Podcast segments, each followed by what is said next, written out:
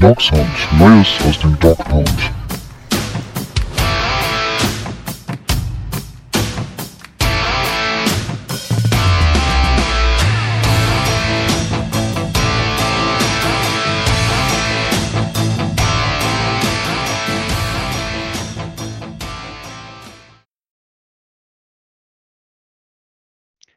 Herzlich willkommen zur neuen Folge Dog Sound. Ja, das Training Camp der Browns. Es ist angelaufen. Der Kader wurde auf 80 Mann reduziert. Es gab in den letzten Tagen daher noch ein paar Entlassungen. Wir haben ja angekündigt, wir, man kriegt natürlich dieses Jahr aufgrund der ganzen Situation nicht ganz so viel mit, aber natürlich halten wir trotzdem die Augen auf und versuchen irgendwie alles mitzunehmen und hier reinzubringen in diesen Podcast um euch auf den Stand zu bringen. Das machen wir heute in einer kleinen, gemütlichen Zweierrunde. Bei mir in den Thomas Novak Studios ist Mike. Hallo Mike. Hallo Daniel. Natürlich auf äh, Social Distancing immer noch, also unser Thomas Novak Studio heute in der Distanz von Dresden nach, ich glaube, Kiel bei dir, ne? also ganz gut entfernt.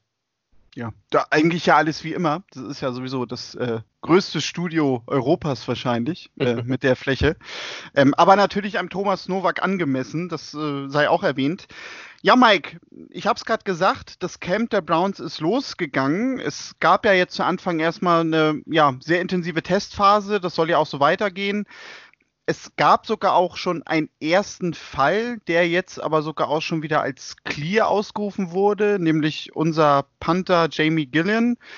Und heute gab es auch den nächsten Fall, beziehungsweise jetzt gerade kurz vor unserer Aufnahme wurde bekannt gegeben, dass äh, einer unserer Quarterbacks auch betroffen ist.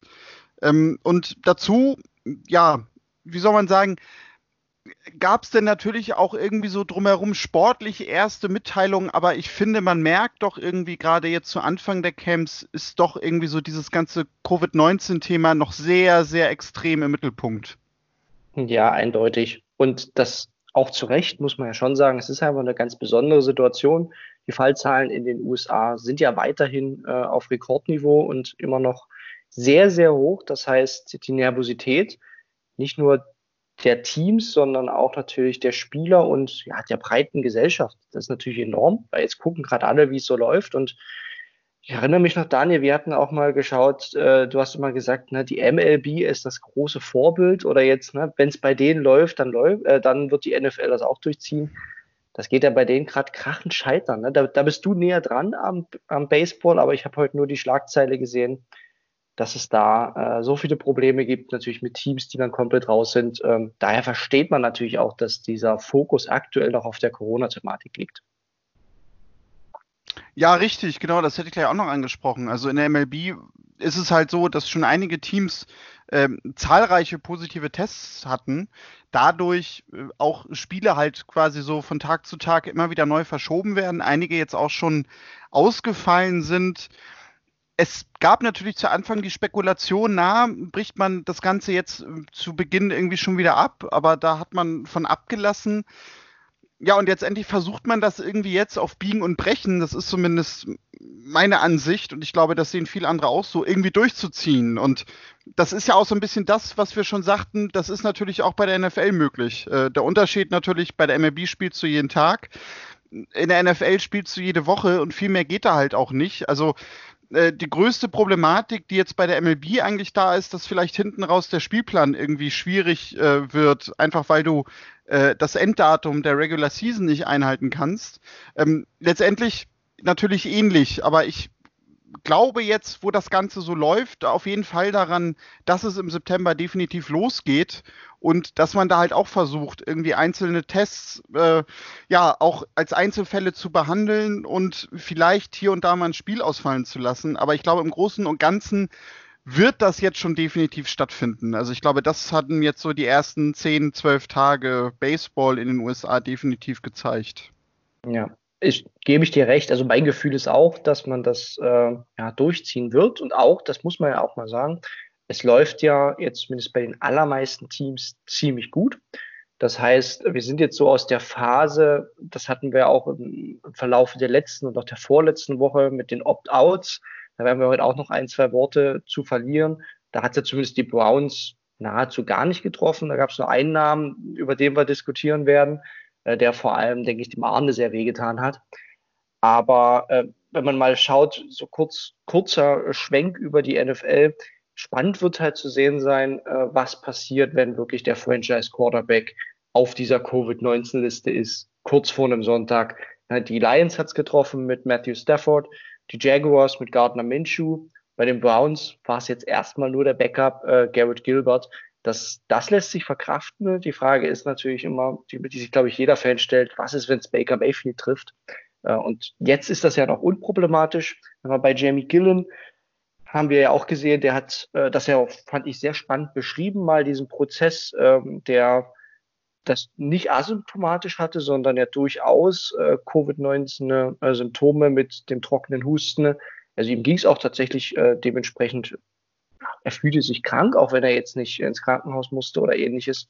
Ist jetzt wieder fit, ging also entsprechend, wie man es bei einem Sportler ja vermutet, in den meisten Fällen, ähm, relativ schnell vorüber und soll jetzt zeitnah auch wieder einsteigen können. Das sind die positiven Elemente, dass man das schnell identifiziert hat, ihn isoliert hat ähm, daran zeigt sich zumindest, das System funktioniert. Bei den Browns gab es keine Welle danach oder ähnliches, sondern äh, man konnte das Ganze ganz gut einfangen. Garrett Gilbert jetzt ein weiterer Fall, wobei da nicht bekannt ist, ob er es selbst hat, meines Wissens nach, oder da ein naher Bekannter von ihm ähm, einfach infiziert ist. Und daher bei den Browns, glaube ich, noch alle Lampen auf grün. Ja, der Einzige, der sich da ja so ein bisschen negativ geäußert hat, äh, habe ich, ich glaube, gestern war das auch, muss ich gestehen, nur so nebenbei irgendwie als Schlagzeile gesehen, äh, ist OBJ, der äh, das ja, Ganze noch nicht so klar sieht mit der NFL 2020. Ähm, das ist natürlich auch so eine Sache, wenn natürlich so, ja, äh, bekannte Spieler, die natürlich dadurch auch einfach ein gewichtiges Wort mitreden, sich so äußern, kann das natürlich auch einfach dazu führen, dass jetzt noch in den nächsten Tagen bis Donnerstag können Spieler ja auch noch schriftlich die Opt-out-Option einreichen, äh, sich vielleicht ein bisschen bestärkt fühlen und da auch ein bisschen na, äh, ich sage jetzt mal finanziell unabhängig, äh, ein bisschen, ja, ein bisschen mehr Selbstvertrauen und Mut haben, diese vielleicht auch zu ziehen. Ja, definitiv. Und man, was man ja sieht, das sind nicht nur die Spieler, die, äh, sag ich mal, jetzt unter dem Radar schwirren, und, sondern es sind ja jetzt zumindest in dieser Opt-out-Liste mit Dante Hightower beispielsweise oder auch CJ Mosley wirklich Topverdiener dabei, die diese Opt-out-Option äh, wählen. Und was OBJ in diesem Artikel im Wall Street Journal äh, gesagt hat, ist ja an sich nichts ganz Neues. Und es gibt auch, finde ich durchaus auch zu Recht, ein paar Irritationen, warum der genau jetzt rauskommt, weil die, das Interview hat wohl schon vor 14 Tagen stattgefunden ne? und der Artikel hat wohl nur länger gebraucht, bis er jetzt an die, bis er veröffentlicht wurde. Was ich grundsätzlich ein bisschen merkwürdig finde, jetzt in so einer äh, akuten Situation da so lange zu warten. Ähm, aber im Kern sagt er ja, nichts Unwahres. Äh, OBJ hat im Kern gesagt, wir sind noch nicht bereit für eine Football-Saison. Und Stand August mit den Zahlen, die man hat, ist das eine legitime Meinung. Und er kritisiert halt so ein Stück weit auch diesen starken Push, das hatten wir ja auch mehrfach thematisiert, äh, dass wir das Gefühl haben, die NFL will das auch aufgrund des großen Geldapparats unbedingt durchdrücken. Und geht darüber hinaus natürlich auch so ein bisschen über das Wohl der Spieler und der, vor allem der Familien, die im Hintergrund hängen. Ähm, also ich finde die Punkte, die er kritisiert, sind absolut legitim aus menschlicher Sicht. Und gleichzeitig, das ist, glaube ich, für alle Browns-Fans äh, wichtig, nachdem er ja letztes Jahr äh, durchaus länger nicht Teil äh, des, ich glaube, im Camp war er ja dann, aber es war ja, glaube ich, das, das vorgelagerte kleine Camp, wo er, wo er nicht dabei war. Er hat ja gesagt, für ihn ist diese Opt-out-Variante keine Option. Das heißt, er wird definitiv die Saison spielen, wenn sie kommt aber er sieht es halt gesellschaftlich nicht sinnvoll an und damit ist er gar nicht so weit von unserer Meinung entfernt. Ja, ach, wir wollen auch alle Sport sehen, keine Frage, aber das, was er da gesagt hat, ist ja an sich fair. Oder siehst du das anders? Nein, es ist natürlich komplett nachvollziehbar. Also das ist ja diese Diskussion, die wir hier auch, glaube ich, jetzt schon ein paar Wochen geführt haben, ne? dass man natürlich auch nachvollziehen kann, dass Sportligen, Unternehmen, Teams äh, versuchen, das Ganze durchzuziehen, um irgendwie zumindest noch Geld zu verdienen dieses Jahr. Das ist ja an sich erstmal auch kein Verbrechen. Ähm, das Ganze muss natürlich nur unter gewissen Voraussetzungen stattfinden, die vertretbar sind. Und gerade bei der NFL ist natürlich dann die große Frage, auch wieder, da sind wir so ähnlich, auch wieder bei der MLB, ähm, ist es dann aber zum Beispiel vertretbar, wenn du diese Teams jetzt irgendwie ja, vier, fünf Monate kreuz und quer durchs Land nachher reisen lässt? Weil das natürlich auch einfach die Infektionsgefahr erhöht. Oder ob man nicht zum Beispiel es ähnlich gemacht hätte, wie es eine NBA macht, vielleicht mit dann etwas anderen Spielplänen und gesagt hätte, also komm, wir spielen vielleicht irgendwie nur so eine dreimonatige Saison, aber dafür ziehen wir oder versuchen wir zumindest äh, alle an einen Ort zu ziehen, wobei du da natürlich auch unabhängig von der Zeit einfach das Problem hättest, dass natürlich so ein Footballkader viel, viel, viel, viel größer ist ja. als äh, so ein NBA-Team und du natürlich so viele tausend Leute unterbringen musst an einem Ort, äh, dass du ja jetzt mal ein bisschen übertrieben gesagt eigentlich für die Zeit äh, eine komplett eigene Stadt hochziehen müsstest. Und ja. daran scheitert wahrscheinlich auch einfach diese Idee letztendlich.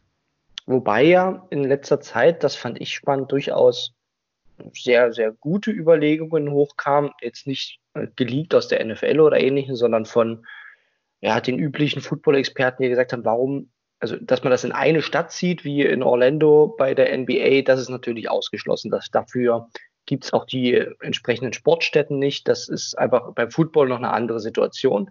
Aber es wäre ja durchaus eine Überlegung, da zumindest zu sagen, die Football-Saison 2020 findet äh, im Staate Ohio, im Staate Texas statt, wo man zumindest keine, keine Flüge braucht, wo man zumindest äh, kürzere Wege in einem gewissen Maße hat und gleichzeitig genug Sportstätten, um auch parallele Spiele durchzuführen.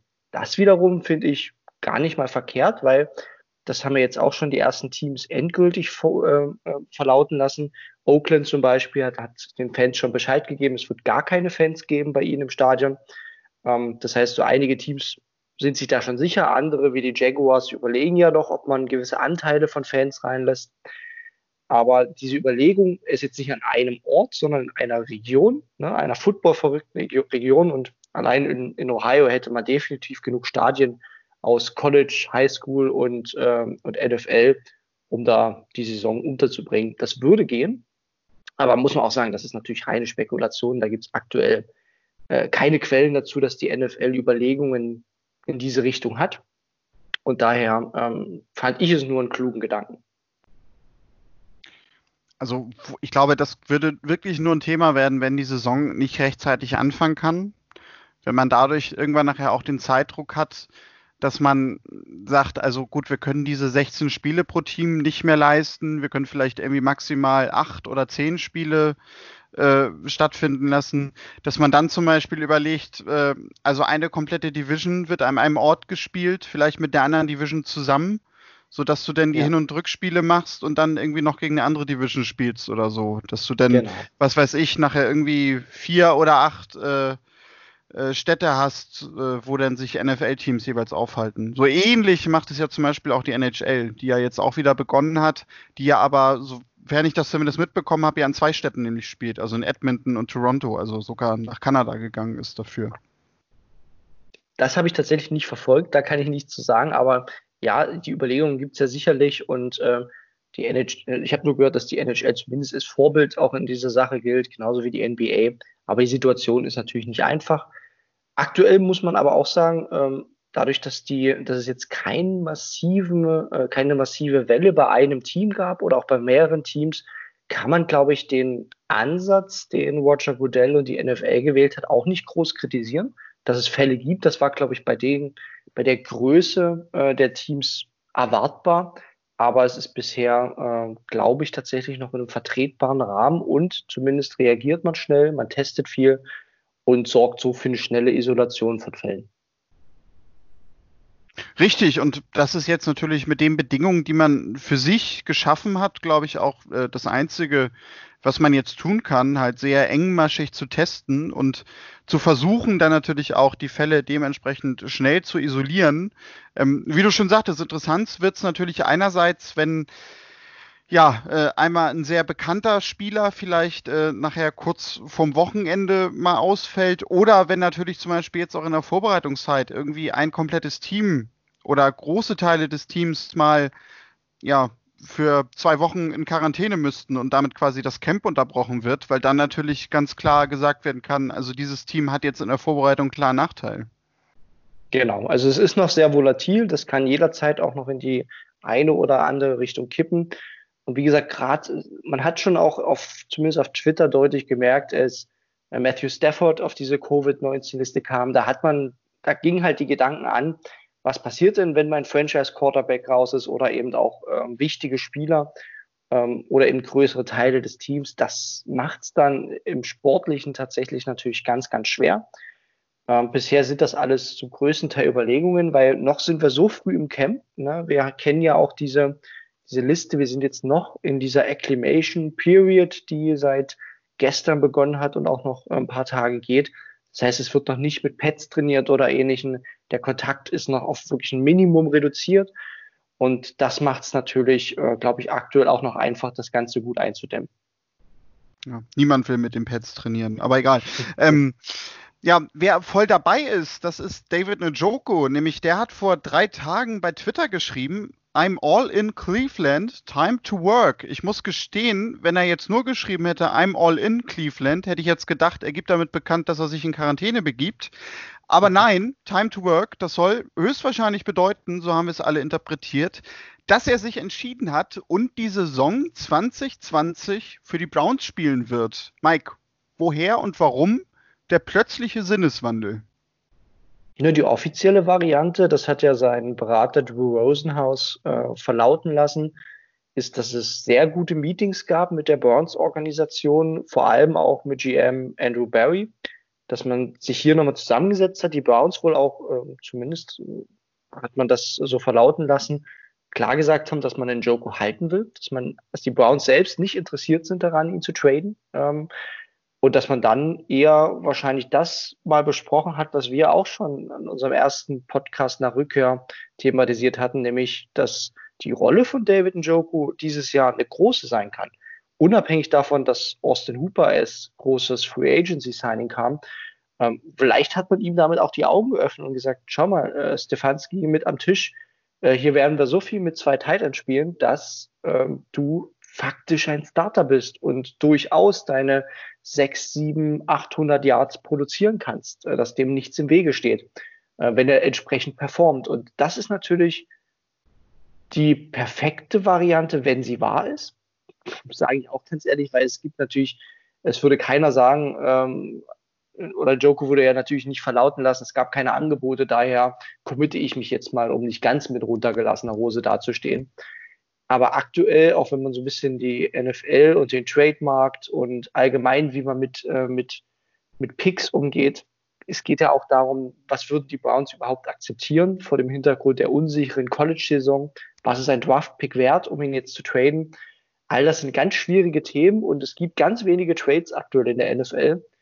Das heißt, meine Vermutung ganz stark ist, äh, es kommt nicht nicht geringfügig daher, dass der Markt von David Njoku nicht existent ist, dass kein Team hier auch nur ansatzweise etwas geboten hat, was die Browns in Verlockung ruft. Und das könnte ja schon durchaus ein Third oder ein Fourth Rounder gewesen sein. Das scheint es nicht zu geben. Und dementsprechend äh, hat er dann zumindest, ähm, so sehr wir ihn kritisieren für diesen ursprünglichen Move, gut reagiert und gesagt, hey, ich bin jetzt nicht irgendwie in einem Holdout oder ähnlichen, damit ihr mich entlasst, sondern jetzt gebe ich auch alles, jetzt erfülle ich meinen Vertrag und bin zurück bei der Arbeit. Und ich weiß nicht, wie du das findest. Äh, sportlich freut's mich. Ich habe immer noch einen kleinen Beigeschmack dabei, aber am Ende ist es eine Situation, die äh, nah am Best Case ist für die Browns. Ah, ich finde es eigentlich sehr positiv, weil ich mir so dachte, naja, also es ist schön zu wissen, gerade wenn man teilweise so mitbekommt, wie Spieler in der NFL sich verhalten, wenn sie irgendwie das Team wechseln wollen oder unzufrieden sind, dass es dann doch noch Spieler gibt, äh, die auch, das ist jetzt vielleicht fast ein zu großes Wort, aber dann doch irgendwie zur Besinnung kommen können. Mhm. Wenn man vielleicht mal mit ihnen spricht und sie auch ein bisschen Bedenkzeit haben und über die Situation mal drüber nachdenken. Also klar, weiß man jetzt natürlich nicht, wenn es jetzt eine in Anführungszeichen normale Vorbereitung ohne Einschränkungen gewesen wäre, klar, dann wäre die Chance vielleicht viel, viel höher, dass er weg wäre, weil doch ein Team vielleicht gesagt hätte, ach komm, irgendwie mal so ein Dritt- oder Viertrunden-Pick für Joku, das wagen wir jetzt einfach mal, weil wir auf Tight End-Positionen ganz, ganz schwach besetzt sind und wir da was versuchen müssen. Aber jetzt auch trotz des Hintergrundes finde ich es nachvollziehbar und gut. Und äh, dass er das selber bei Twitter dann auch nochmal so positiv quasi ja vermittelt hat, das kommt natürlich bei den Fans auch gut an. Also das wird er wissen. Hätte er aber natürlich trotzdem nicht machen müssen. Aber deswegen, also ich muss gestehen, Beigeschmack oder Hintergedanken habe ich da jetzt nicht mehr. Genau, die Variante hätte ja auch anders sein können. Er hätte auch sagen können, ich bin voll fokussiert auf Browns, aber äh, bin immer noch offen für Trade-Angebote oder ähnliches. Und hätte er auch so eine Zwischenvariante geben können. Aber er hat ja jetzt tatsächlich gesagt, er will nicht mehr getradet werden, ähm, sondern er will bei den Browns bleiben. Das war ja dann tatsächlich sehr deutlich in die andere Richtung. Und was du gesagt hast, man muss auch immer sagen, David Njoku, auch wenn er gefühlt jetzt schon lang bei den Browns ist, der ist ganz frisch 24 Jahre alt geworden. Das heißt, der ist jetzt noch kein 30 Jahre alter Veteran, sondern ähm, tatsächlich, der kam auch sehr jung zu den Browns. Ähm, ja, junger Spieler. Da kann es schon mal sein, dass wenn, äh, stellt man sich ja tatsächlich auch real so vor, er verfolgt selber die Free Agency, merkt, der, da werfen die Browns verdammt viel Geld für einen Konkurrenten raus und holen dann im Draft nochmal ein Tight End. Da bist du wahrscheinlich tatsächlich menschlich schon mal ange angefasst. Und äh, ich kann es tatsächlich auch verstehen, dass er sagt, was passiert jetzt mit mir? Und wenn dann, das wäre natürlich ungünstig aus, aus Sicht jetzt mal der Organisation, wenn dann einfach zu wenig Gespräche stattgefunden haben, wie es in manchen Unternehmen ja auch stattfindet, dann äh, kann man verstehen, dass er äh, Wechselwünsche hegt. Das ist nicht ganz unnatürlich. Ähm, wir kennen natürlich am Ende die Hintergrundgeschichte, äh, was tatsächlich mit ihm besprochen war, kennen wir einfach nicht, wollen auch niemanden hier dem schwarzen Peter komplett zuschieben. Am Ende zählt nur, er ist jetzt dabei, er ist im Training Camp, ist hoffentlich so motiviert, wie dieser Spruch I'm all in es äh, vermuten lässt. Und es steht eigentlich weiterhin nichts dagegen, dass er eine fantastische Saison bei den Browns spielt, mit dem neuen System und äh, dem Scheme von Stefanski. Genau, das sehe ich auch so. Und ich glaube nämlich auch nicht, dass man jetzt dann im Herbst irgendwie noch mehr Ärger mit ihm bekommt oder sonst was, weil ich schätze ihn so ein, wenn er sich jetzt einmal entschieden hat, dann wird er auf jeden Fall spielen. Und selbst wenn er das äh, vielleicht jetzt aus ganz egoistischer Sicht sieht und sagt, naja, also äh, ich spiele jetzt bei den Browns auch nur, weil ich jetzt dieses Jahr mich quasi beweisen will, um dann nächstes Jahr irgendwo anders einen größeren Vertrag zu unterschreiben, dann finde ich auch das absolut legitim. Weil dann Richtig. muss man ihm ja, dann muss man ihm ja sogar noch gratulieren, weil man sagen kann, komm hier, du hast das Geschäft verstanden. Ganz genau. Wer auch das Geschäft verstanden hat und auch sowieso immer für gute Laune sorgt, ist Jarvis Landry. Und ja, Mike, äh, von dem haben wir quasi auch Neues gehört in dieser Woche. Denn der hatte ja dann doch mit körperlichen Einschränkungen zu kämpfen. Ja, es gibt sowas, auch noch normale Verletzungen. Ja, tatsächlich. Und das ging ja ein bisschen unter. Da hatten wir ich erinnere mich am, äh, ja, kurz vor der Draft-Saison schon drüber gesprochen, äh, wo es darum ging, sollten die Browns auf Wide Receiver nochmal was holen oder allgemein noch in der Free Agency agieren. Und da hatten wir durchaus als Faktor genannt Jarvis Landry und da zieht sich einer nicht ganz trivialen Hüft-OP. Also der Mann hat mit äh, noch nicht ganz 30 tatsächlich schon eine äh, angeschlagene Hüfte gut, dass er es macht. Wie gesagt, wir hatten damals auch thematisiert, hätte auch gern schon ein bisschen früher machen dürfen, so Ende letzten Jahres oder einfach Anfang diesen Jahres. Ähm, er ist dementsprechend auf einer relativ langen Recovery. Also das braucht sowas, sowas braucht natürlich gerade als Spitzensportler eine Weile, bis das nicht nur verheilt ist, sondern bis da auch äh, die Muskeln dementsprechend wieder ähm, ja, auf Top-Niveau sind. Er wird das Training Camp auf der auf der PUB-Liste, also der äh, Physical Unable to Perform-Liste beginnen. Und das ist jetzt aber die wichtige Nachricht. Er ist weiterhin in der Timeline, um im August, im späteren August tatsächlich mitzumachen. Das ist positiver, als wir es teilweise hätten erwarten können. Also es gab durchaus Befürchtungen, dass er den Saisonbeginn verpasst. Das scheint aktuell ähm, jetzt noch nicht vom Tisch, aber Tendenz eher positiv. Von daher ein Signal, das mich sehr freut, denn Äh, ein Ausfall von Landry wäre jetzt nicht ganz so easy zu verkraften, auch weil wir ja wissen, dass OBJ jetzt nicht unbedingt der, ähm, ja, der fitteste Spieler ist, wenn es um Verletzungen geht. Der verletzt sich ja auch schnell mal mit seinem Harpstring. Dementsprechend freut mich das sehr. Und ähm, klar, jetzt ist er erstmal noch nicht dabei, aber wir sind noch in der frühen Phase, wo ohnehin noch nicht so ganz viel im Team trainiert wird. Das sollte also helfen und wir hoffen, dass er dann Mitte, Ende August wieder voll einsteigen kann. Ja, für ihn könnte das natürlich sogar jetzt ein Vorteil sein, dass diese Trainingscamps dieses Jahr ein bisschen anders ablaufen und es äh, ja. quasi nicht über Wochen voll zur Sache geht, weil ich glaube, dann hätte er nachher auch noch einfach einen größeren ja, Trainingsrückstand, wie man immer so schön sagt, der wahrscheinlich dadurch jetzt auch ein bisschen minimiert wird. Absolut. Das ist für ihn sicherlich äh, ein Vorteil. Wie gesagt, für die Browns insgesamt, äh, das muss man ja auch nochmal sagen, ist es natürlich immer noch undankbar, weil das ist ein komplett neues Scheme, komplett neuer äh, Coaching-Stuff.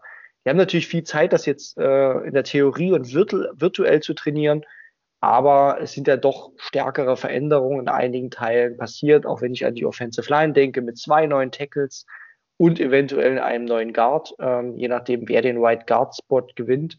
Ähm, das sind schon Punkte, die sind nicht ganz easy für so ein Team, aber für die Person Jarvis Landry ist es, äh, das zementiert natürlich seinen Status als Starter, ähm, weil so ein, gerade so ein Rookie wie Donovan Peoples Jones, der wird jetzt natürlich äh, nicht unbedingt vorbeifliegen ohne intensives Training Camp. Ähm, von daher gehen wir erstmal davon aus, dass die Veterans hier ähm, den Fokus haben. Ja, wer auch voll den Fokus zu haben scheint, das ist Baker Mayfield. Denn wir haben ja gerade schon gesagt, man kriegt natürlich vom Camp dieses Jahr nicht so viel mit. Da gab es dann aber doch ein Video, ich glaube, das haben die Browns sogar selbst veröffentlicht. Er sah dort wieder erstaunlich fit aus, wie auch Stefan schon in unserer Gruppe feststellte. Und man hört auch, dass er wohl auch im Training mit Alex van Pelt und dem neuen Coaching-Team ja nochmal ordentlich an sich arbeitet, auch technisch. Ja, tatsächlich, äh, das, wir bekommen ja aktuell ganz wenig mit aus dem Training Camp. Das heißt, die üblichen Highlight-Videos und auch ja, Updates der Beat Reporter, die fallen natürlich komplett aus. Was die Browns aber selbst veröffentlicht haben, ist einfach ein kurzer Videoschnipsel mit der Message, äh, Baker ist am Justieren nochmal seiner, äh, seiner Throwing Motion und seiner Fußarbeit.